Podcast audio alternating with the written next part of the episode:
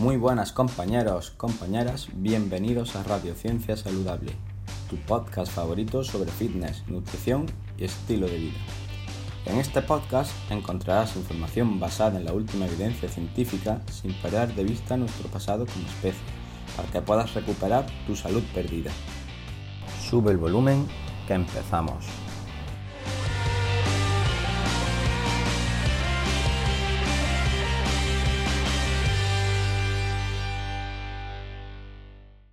Muy buenas a todos y bienvenidos a otro episodio de Radiociencia Saludable. En el episodio de hoy vamos a leer la entrada que ya escribimos hace un tiempo acerca de la pirámide de la evidencia científica. ¿Qué significa esto? Pues bien, a la hora de justificar cierta información, últimamente se ha puesto muy de moda siempre alegar la información a, artículos científicos, ¿no? En plan, la ciencia dice esto, por lo que esto es la verdad. Y bueno, la ciencia es una forma más de difundir información. Existen artículos científicos de diferentes tipos de calidad y no todos van a estar realizados de la misma manera ni tienen el mismo nivel de credibilidad. Por lo que se está usando esto de la ciencia muchas veces para justificar cosas que realmente no son justificables. En el episodio de hoy vamos a ver cuál de estos artículos son los más... qué, tipo de artículos científicos son los que más validez tienen, cuáles debemos de interpretar con ojo y también citamos algo acerca de los conflictos de interés, ya que existen incluso eh, artículos científicos de un nivel de calidad más aceptable, pero con cierto conflicto de interés donde, bueno, siempre tenemos que interpretar la información de una forma cautelosa. Con esto queremos decir que la ciencia va avanzando poco a poco y nos da una información que puede ayudarnos a la hora de mejorar nuestra salud, nuestra nutrición, en el caso de la temática del blog, pero siempre hay que interpretarla con cuidado, ya que existen conflictos de interés y diferentes tipos de, artículos científicos de mayor o menor calidad. Y ya sin más, vamos a comenzar con la audioentrada de hoy. Espero que os guste. Un saludo.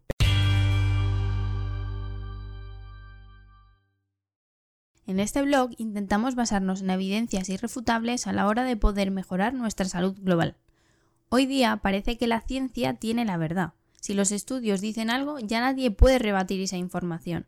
Este modus operandi, llevado al extremo, hace que la ciencia pueda convertirse en la nueva religión del siglo XXI, donde la gente solo crea lo que ella diga. Esto es un problema. Son varias las industrias con intereses comerciales que utilizan la ciencia para poder vendernos algún producto, independientemente de que nuestra salud mejore o no. No todos los estudios están diseñados de la misma manera, son igual de exhaustivos y aportan la misma verdad. Muchos datos objetivos pueden manipularse para vender finalmente una información que se aleja de la realidad o simplemente ser más mediática. Hoy vamos a ver a grosso modo los diferentes tipos de estudios con ejemplos para que entiendas por qué no debes creerte todo lo que lees, aunque sea ciencia. Conceptos básicos. Cuanto más sepas acerca de diseños de estudios, más difícil será que te engañen. Vamos a ver los fallos más comunes que solemos encontrar. Riesgo relativo y absoluto. Es el primer dato que puede hacernos pensar que unos resultados son alarmistas cuando en realidad es falso. Con el riesgo absoluto se tiene en cuenta la muestra total del estudio, mientras que en el relativo solo se comparan diferencias. Tomo como ejemplo el publicado por L. Jiménez en su libro. Imaginemos un estudio de 5 años de duración, donde analizamos 2.000 sujetos, 1.000 policías y 1.000 bomberos, y se miden las muertes prematuras asociadas a la profesión. Mueren 100 sujetos, 40 bomberos y 60 policías. Si quisieses opositar para una de estas dos profesiones y te informases, podrías encontrar dos titulares muy distintos. El riesgo absoluto de morir prematuramente siendo bombero es de un 4% y si eres policía de un 6%. Se compara con el total de sujetos. O bien, otro titular podría ser que el riesgo relativo de morir prematuramente si eres bombero es de un 33% menos de que si eres policía. Se compara con el otro grupo. Si lees este segundo titular, ya me imagino que dirías, la hostia, vamos todos a prepararnos las oposiciones de bombero. Pero la realidad es que la diferencia absoluta entre las muertes prematuras de ambas profesiones es irrelevante. Otro concepto a tener en cuenta es que la correlación no implica causalidad. Muchos estudios con intereses en publicar un resultado juegan mucho con esta información. El mundo es muy complejo y existen muchas variables que se relacionan entre sí.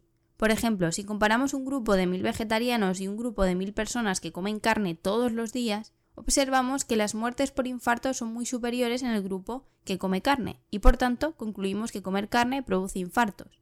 Pero el hecho no es comer carne. Los vegetarianos como norma general tienen una serie de características como el tener una renta mayor, estar concienciados de hacer deporte, eliminar los ultraprocesados de su alimentación.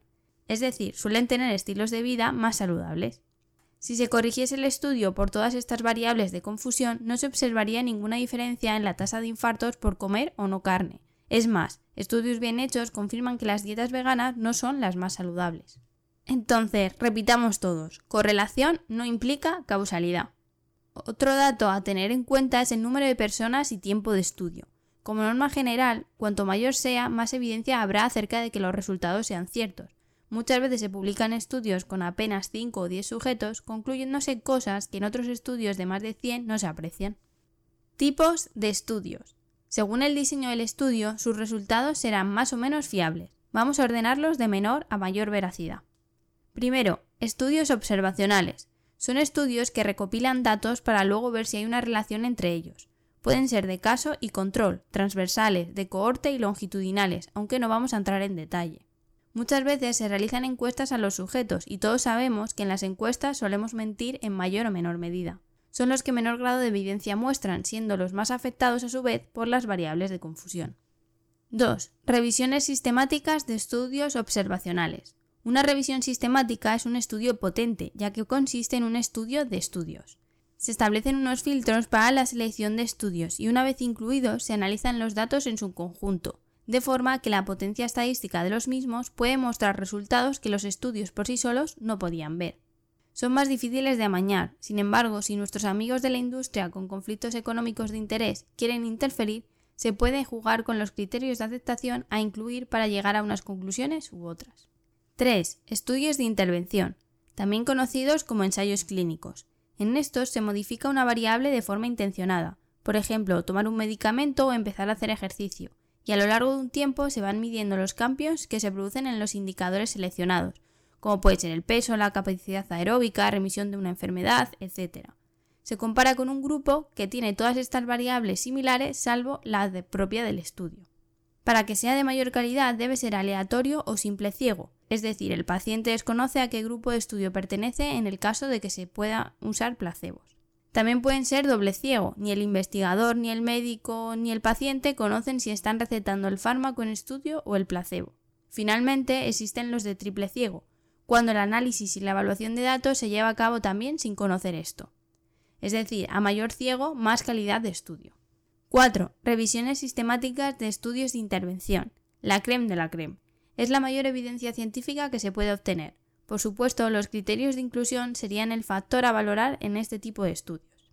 Por último, recordar que en el área de la ciencia de la nutrición y la salud la certeza total nunca existe, y no podemos tomar como verdad irrefutable nada de lo que leamos. Debemos estar siempre abiertos a nuevas críticas y nuevas ideas. Y hasta aquí la entrada de hoy. Espero que os haya gustado. Hace un tiempo escuché una frase que me impactó y que decía algo así como que la ciencia es la nueva religión. Lo que quería decir es que antiguamente la religión quizá explicaba ciertas cosas y ahora todo se está explicando a través de la ciencia y de la tecnología. Y debemos tener cuidado con este tipo de interpretaciones, ya que la ciencia no deja de ser otra fuente de divulgación de información. Obviamente se intenta que sea lo más verídica posible, sin embargo está en continua evolución, existen ciertos conflictos de interés por algunos artículos científicos provenientes de ciertas industrias y existen diferentes tipos de calidad de artículos científicos, lo que siempre interpretar esta información con cautela.